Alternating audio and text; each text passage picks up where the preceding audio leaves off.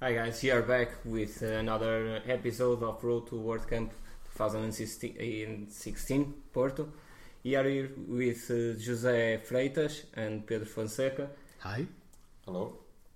We will be talking about the updates of uh, our Road to WordCamp. We, uh, we have about uh, two months Yeah. till WordCamp. It- Yeah, we have two months and um, we have a lots of updates, but uh, we can tell we can't tell them all. Okay, very Just well. for start, it's uh, hush hush by now. Very well. Uh, you have finished the call for speakers this Yeah. week. It's closed by now, so if you want if you want to try to apply, you can't. Next year you are welcomed, but um, for now we are closing the what we closed the call for speakers last Tuesday, and um, we have lots and lots of uh, applications, uh, surprisingly lots, um, more than thirty um, proposals um, by 25 or 26 people. Okay, very well. And uh, It what, was awesome. Yeah. Can you let us know what is the next step? Uh, how will you will be analyzing uh, all these uh, these proposals? Well, we are getting around um, every information about the speakers and um, their proposals. After that, we'll meet the the team, um, organizing team will meet to check all the information, and after that, um, starting the hard part is choose the, the best because we have uh, some uh, really really good applications. Um, about mm, 26 of them um, i think um, are very good. So half will have, will will have to cut it in half and so it, it will not be easy So it will be a hard work to to choose from them. Okay, and uh, the speakers. You have uh, any type of uh, of needs uh, of the speakers? You how many Portuguese people? You need more Portuguese people than. Uh, Well, WordCamps uh, are supposed to be local, so um, Portuguese speakers uh, will have some priority.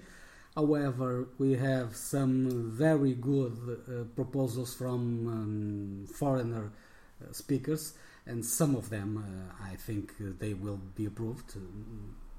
Maybe not all of them, but some of them will uh, be approved. Uh, I think it, we have seven um, foreigner speakers, so um, some of them will be in the WordCamp Porto, uh, but um, I suppose that um, the most part will be Portuguese.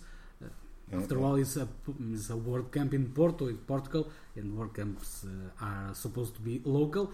Uh, so And we also have some some Portuguese speakers, but they are foreigners because as Portuguese is, is spoken in in Brazil, uh, Mhm. we have uh, some some uh, um, proposals from Portuguese speakers from other countries. Yeah. So it's an international um, WordCamp with Portuguese spoken um, key, key speakers. So. okay, very well. And uh, about the attendees, uh, who- Well, by now we are uh, surprisingly, um, surprisingly where we have uh, more than 60 people, uh, which is very good for two months uh, in advance. So, and no speakers uh, approved or um, annunciated. So we are expecting uh, 200 people or well, a little more. So we are um, confident that we'll be there. Uh, this year, uh, I think uh, that uh, everything is going very smoothly in the organization. You have uh, a good number of sponsors. The attendees are are coming slowly, but it's usual Mhm. that. Uh, do you guys have any uh, type of opinion of what uh, had uh, brought the people uh, around WordCamp Porto so fast? It's the Well, um, I think that one of the reasons uh, is that uh, we start early mm, ear- and earlier than the last time and last year in Lisbon and in 2013 in Porto.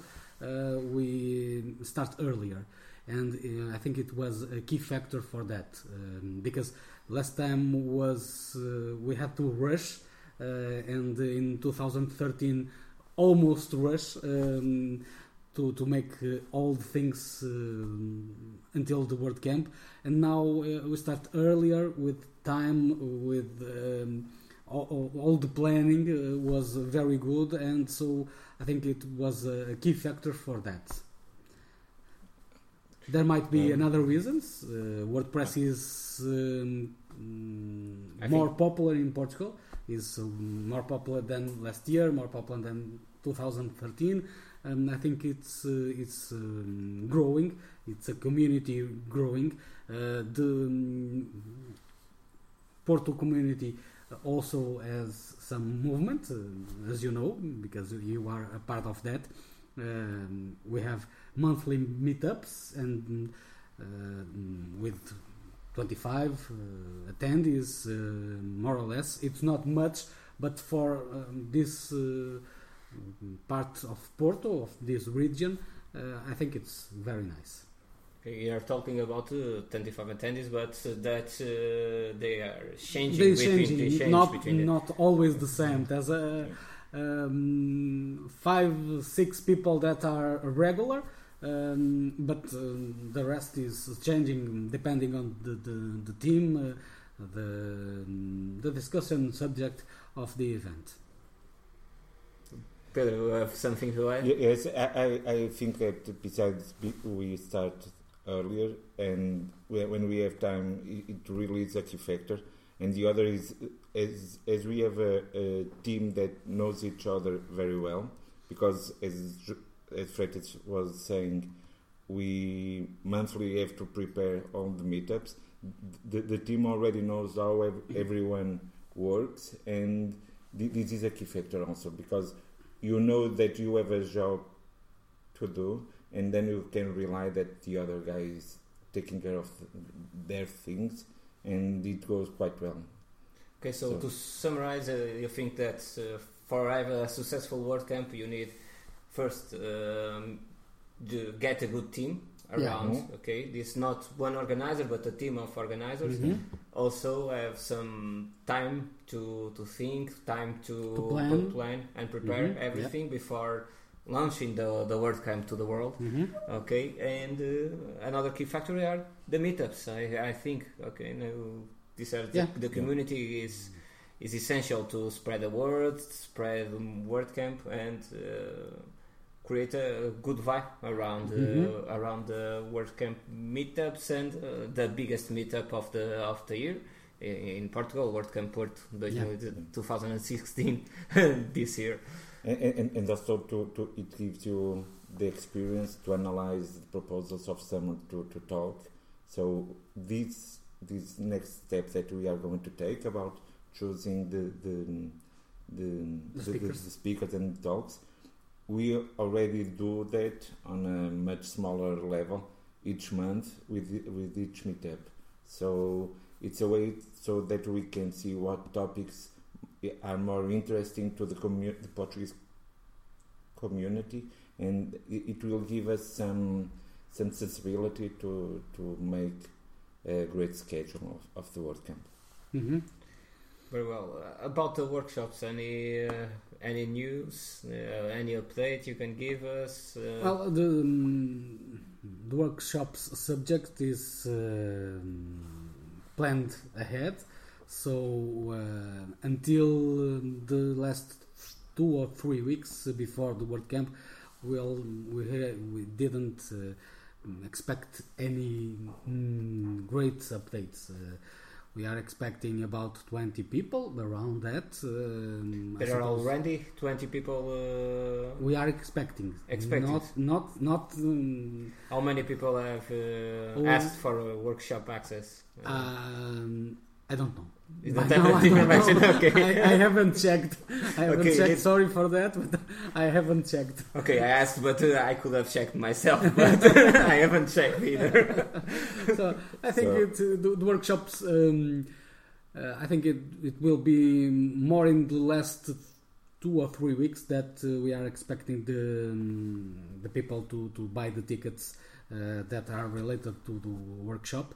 Uh, So um, by now I, I don't believe that uh, are too many people already uh, because it's for beginners and beginners uh, normally are um, uh, caution. Um, they think once, twice. Um, so it's the place where I want to be to learn. It's not uh, because normally uh, people it's um, is um, approaching um, for the other ones with that sense of uh, some uh, um, fear. Uh, it's not the word, the right word, but however uh, I use it.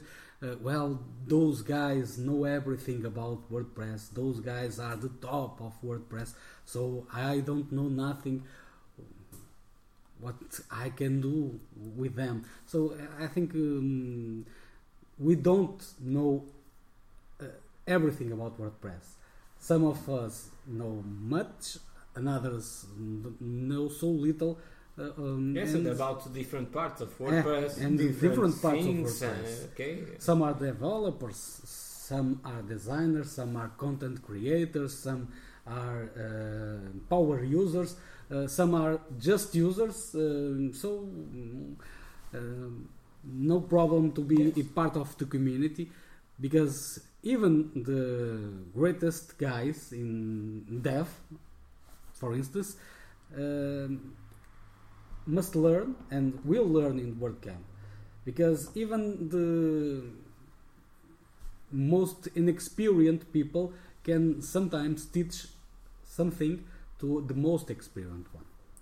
I, I- also think that when we were talking about how many people have already inscribed or subscribed to, to the workshops, I think that for these that these people is too early to to to, to enroll because it, I would compare something like the, our WordCamp is very similar to a, a festival, and some people when are thinking about a music festival as soon as the tickets are available, some people that already want to go to the festival will buy on the first day. But then those who are not that into the festival scene, they will wait to know what the bands who are coming to play. Mm-hmm. And so I think that it, we will have, as soon as we start talking more about in the media, as soon as the, the, the planning and all the speakers are, uh, will be announced, then they will come to to the people who are new to, to the WordPress to the WordPress scene. So, So- le- let's wait and see. So I think that uh, we have about uh, three, three, three periods in the ticket uh, in the ticket scene. Yeah. We, we have the first period where when uh, the WordPress guys, the people that uh, usually go to meetups, people Mhm. that are Mhm. involved in the community, buy their ticket Yep. the, in the first days usually. Then you have the people that are uh, that expecting the expecting speakers, the speakers. and the, the talks. And uh, the last one is uh, last week. Okay. The last week is Okay, yeah. The- the best week, moment it's for- the for it's the best. selling Uh, ticket- okay, tickets. it's that. I hope that um, you, uh, if you are listening, you don't please don't uh, wait for the last week because it might be too late. Yes, it can. It can be too late. Yeah, And we have late. examples of other WordCamps that uh, They're sold out. are sold out in Yeah. the. Of course, WordCamp Europe is not the same as a as a Of course, of course. as a city WordCamp, but um, many city WordCamps have uh, sold also, out, also and sold out uh, before. maybe Porto will too. Yes, yeah, Mhm. you are in a good uh, rhythm Yeah, for that. We have. Okay, and we have um, something to tell about the after party. Okay, after party. We can tell anything about the after party. Okay, again. It's the secret. It's the secret. It's the only thing we can say is that Yeah. it, it will we be are great. not allowed. It will be great. It will be fantastic. It, it will Not be great, in Oporto. fantastic. You know, It will be in Oporto. It will be fantastic, but uh, we can't uh, disclose um, nothing more. Okay. and there will Okay. be drinks There will be drinks, of course, and music. and music, and uh, people talking, and uh, some people may jump. Some people may jump. Mm, Very well. can't say anything more. Oh, Anything more to, to add to this uh, this episode? Anything? We'll have uh, another episode sometime, one of these days, no? I believe so. And maybe with some, uh, I believe that uh, in that moment we'll have some news about the speakers, uh, maybe about the after party, maybe, and uh, about other things about World, the WordCamp. Uh, I just want to say that if you are listening to this podcast and you are not from Portugal, you are very welcome because the forecast for the weather is very good. So you will have good time and good food in uh, in our WordCamp. So please buy your ticket now yes, Yeah. come visit us. and Yes. visit us. Okay. Thank you guys for uh, participating in this uh, in this episode, hmm and see you in two weeks. Okay, maybe Okay. two weeks. Two weeks. Bye. See you. Bye.